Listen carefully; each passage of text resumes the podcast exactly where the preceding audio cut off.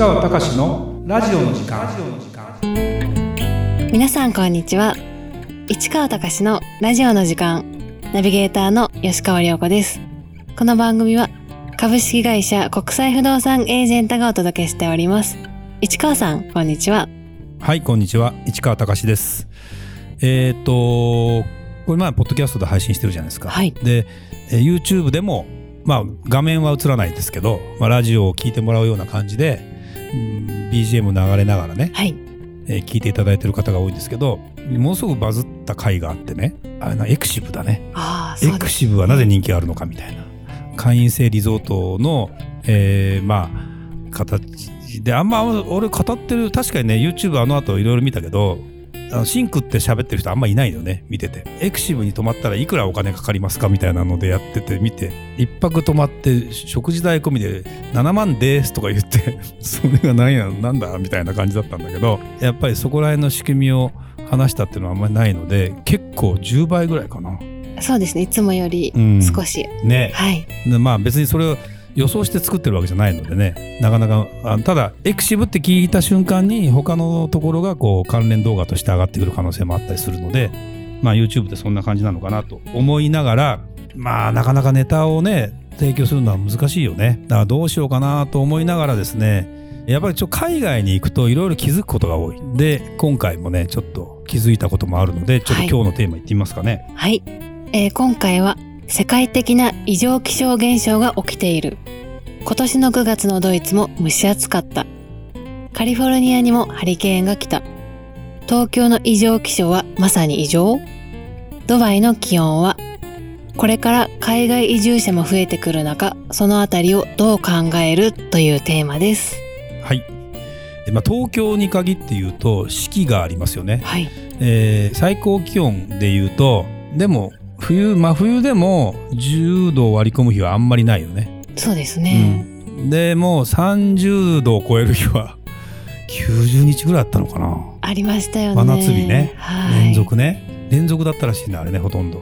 で猛暑日が70日ぐらいかな。そう2ヶ月以上。35度ですよ。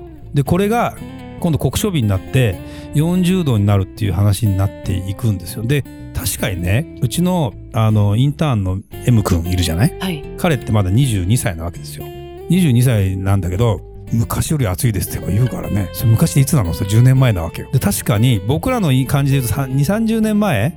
だから2 30年以上前40年前か。僕最初車買った時クーラーなかったからねそうなんですか？ない。家にも家にも別に電車も全部がクーラー入ってないですよね。ディレクターさんね。で最初車買った時にエアコン付きだとエンジンが重くて動かねえとか言われてすごい僕エアコンなしでよく乗ってたなと思う。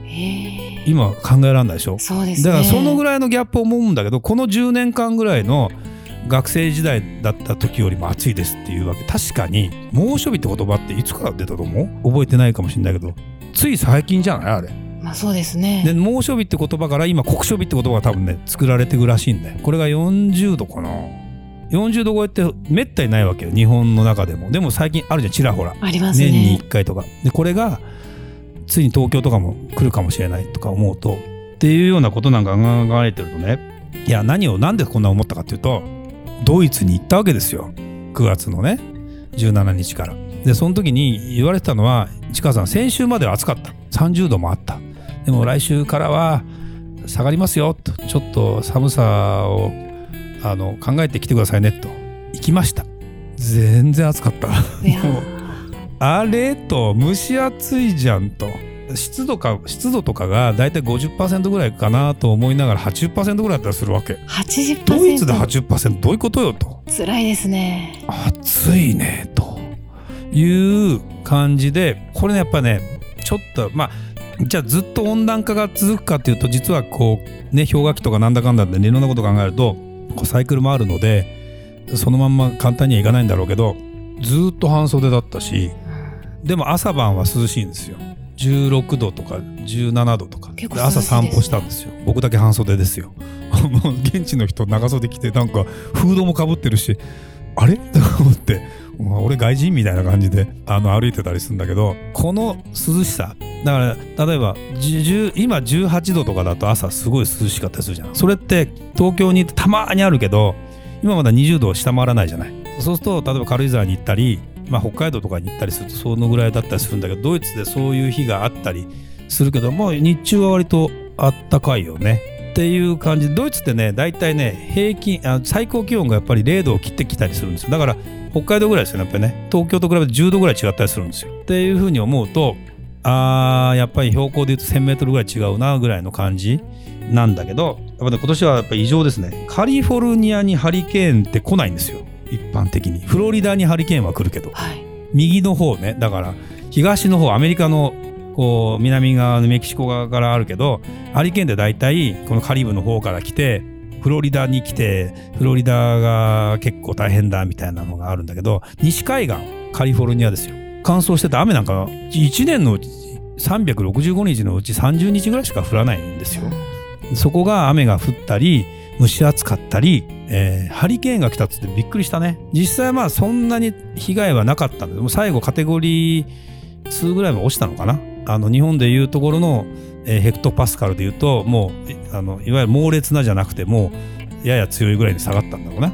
だからそうでもなかったんだけどそもそもカリフォルニアのこのちょうどねサンディエゴあたりからロサンゼルスを越えていくところにハリケーン日本でいう台風ですよ。それがガーッと上がっていくというこの経路を見て私はびっくりしましたよ。ええそんなと。だから一瞬強い、うんハリケーンが来たら木造住宅だからね大体。飛ばされんじゃねえのっていうすごく思いますね。不安があったけど、結局はそんな来なかったわけよ。だけど一回来たりするとこれから来ないとも限らなくなるじゃないですか。だからそれを思うと異常気象だなっていうふうに思うよね。まあ先週鈴木さんがドバイに行ったりもしてました。ドバイの気温40何度ですと。でさっき5度違うとさ30と35度でも違うけど35度と40度でもさ違うよね。違いますよね。でドバイで本当に普通に歩いて暮らせますかっていうと多分そんなこともない。中ででもドバイに移住したいっていうか増えてるわけですよ。本当に大丈夫と。そういう生活まあね外出ない冷房がいつでもある。車で移動できるっていう環境の人はいいかもしれないまあでもそういう人しか行かないんだろうけどねそうですよね。庶民の人がね行ったりすることもないんだろうけどでも日本もさ8月に例えば外で仕事してる人いるじゃないですかはい。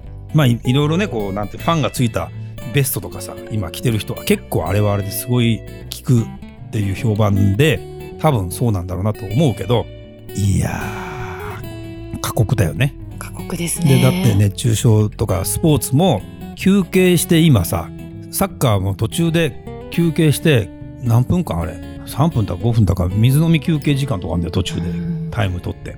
昔ねこれはまあ根性論だけど水飲むなっていうもうあんなとっくの昔の話だったりもするけど野球とかもそうじゃないですか。まあだから8月に高校野球やっていいんですか？みたいな世界もあったりするじゃない？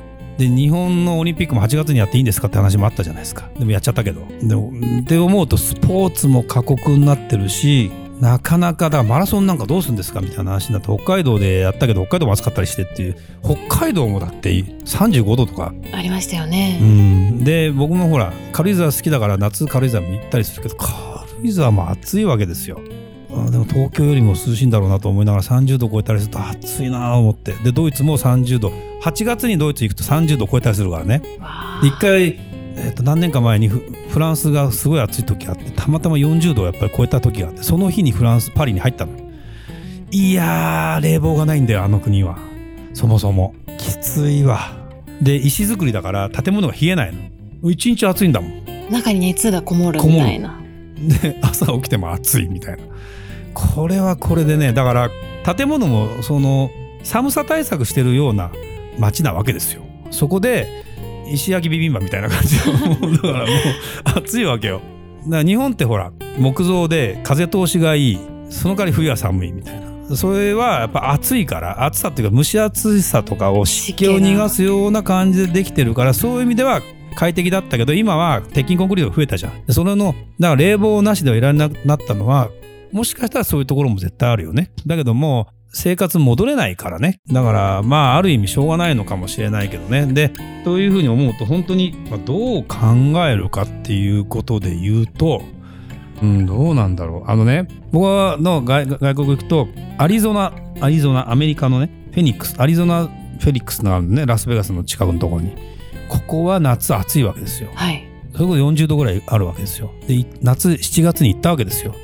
暑いんだけど乾燥してるから汗が出ないこれ個人的には辛くて。あ乾燥してるから暑くないかと思うと熱がもうものすごく暑いから日陰にいてもそんなに快適じゃない風がないと。でも熱が出ないって一番危ないなっていうかあの汗が出ないから。こもっちゃうみたいな、そうそうそう。だからあ意外と日本の湿気っていうのは大事なのなそれはそれでと。汗を出してくれるという意味ではね。僕は汗っかきだから逆にいいんだけど汗かかない人とか汗かけない動物あやばいよねだからね。そうですね、うん、涼子ちゃんはあれなの？汗っかきでもないんでしょ？そんなに。まあ、赤くなっちゃうタイプですどちらかというと。なるほどね。でも夏出歩く感もないよね、まあ暑いので。うん、冬出歩く感もないけどね。寒いので。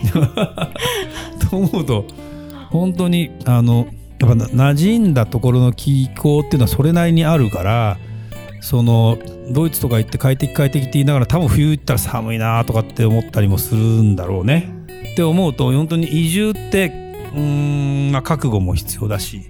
でもさ昔のその何て言うの紀元前とかってあたりとかのその文明が発達したとこって結局気候がいいとこなわけですよ。だって昔冷房とかないんだもん。まあ、そうですね。確かに。だから地中海あたりのところに、えー文明が起きたりローマ帝国とかさあのあたりがその気候がいいからでまだ砂漠がないところのエリア。アフリカなんで人が住めないかってやっぱ砂漠だったりするわけですよ。で中東もなんで住めないかやっぱ砂漠だから水もないしなかなか暑くて住めない。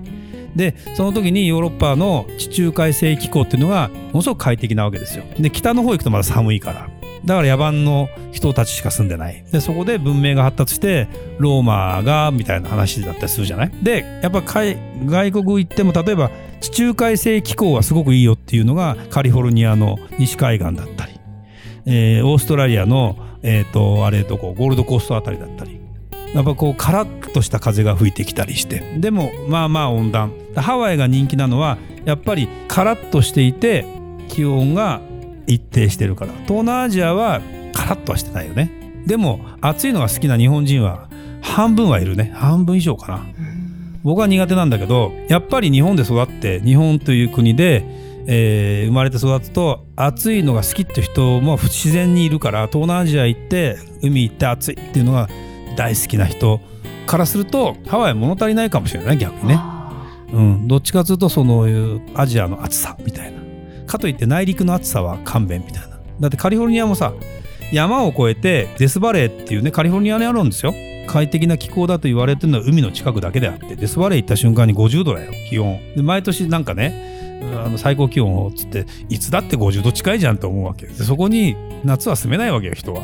まあ住もうと思えば都市作ればさいくらでも住めるんだろうけどだからラスベガスなんかも含めて新しく作った内陸の都市っていうのはもう冷房必須だよね。って思うとうんだんだんだから寒いところにはさすがにねでもね限界があるから暑いところでいかに快適に過ごすかっていう風になっていくのかな。もしかしたら。今後は。うんじゃない？だって寒いところってさシベリアとかさ住めないじゃんやっぱり。そうですね。さすがに。で暗いしね。な暑いところの方がまだ水の問題とか建物の問題とかでだからドバイが人が住めるようになるっていうのは多分そういうことじゃないの？って思うと文明の利器っていうのはものすごく考えていくなと思うので、まあ、そんなことを世界を見ながら考えてるとまあ体をなんで身をもって体感してる感じで言うと楽しいね。例えばちょっとね話するモモンゴルね。今「ビバンとかのあのドラマではい。有名になった、まあ、モンゴルもう私3回も行ってますけど冬と夏温度差60度ですよ。すごい差ですね。マイナス30度からプラス30度までなるんですよ。あの内陸で標高が高いからもう夏は暑くなるんだけどまあこれはカラッとしてんだけどね。冬の寒さが半端ない。こうでも人が住めないと思いきややっぱり人もそれなりに住んでいる。それはでもずーっと冬だったらきついかもね夏の期間があって冬は冬で我慢してみたいな。いやあのヨーロッパの北の方の人たちもそうかもしれないね。と思うとなかなかねこれはこれでたの、まあ、楽しいとか考えるのも楽しいしあのいろいろなところに行けてみるとそれはそれで勉強になるかなっていう気がしますね。はいありがとうございました。それではまた次回お会いしましょう。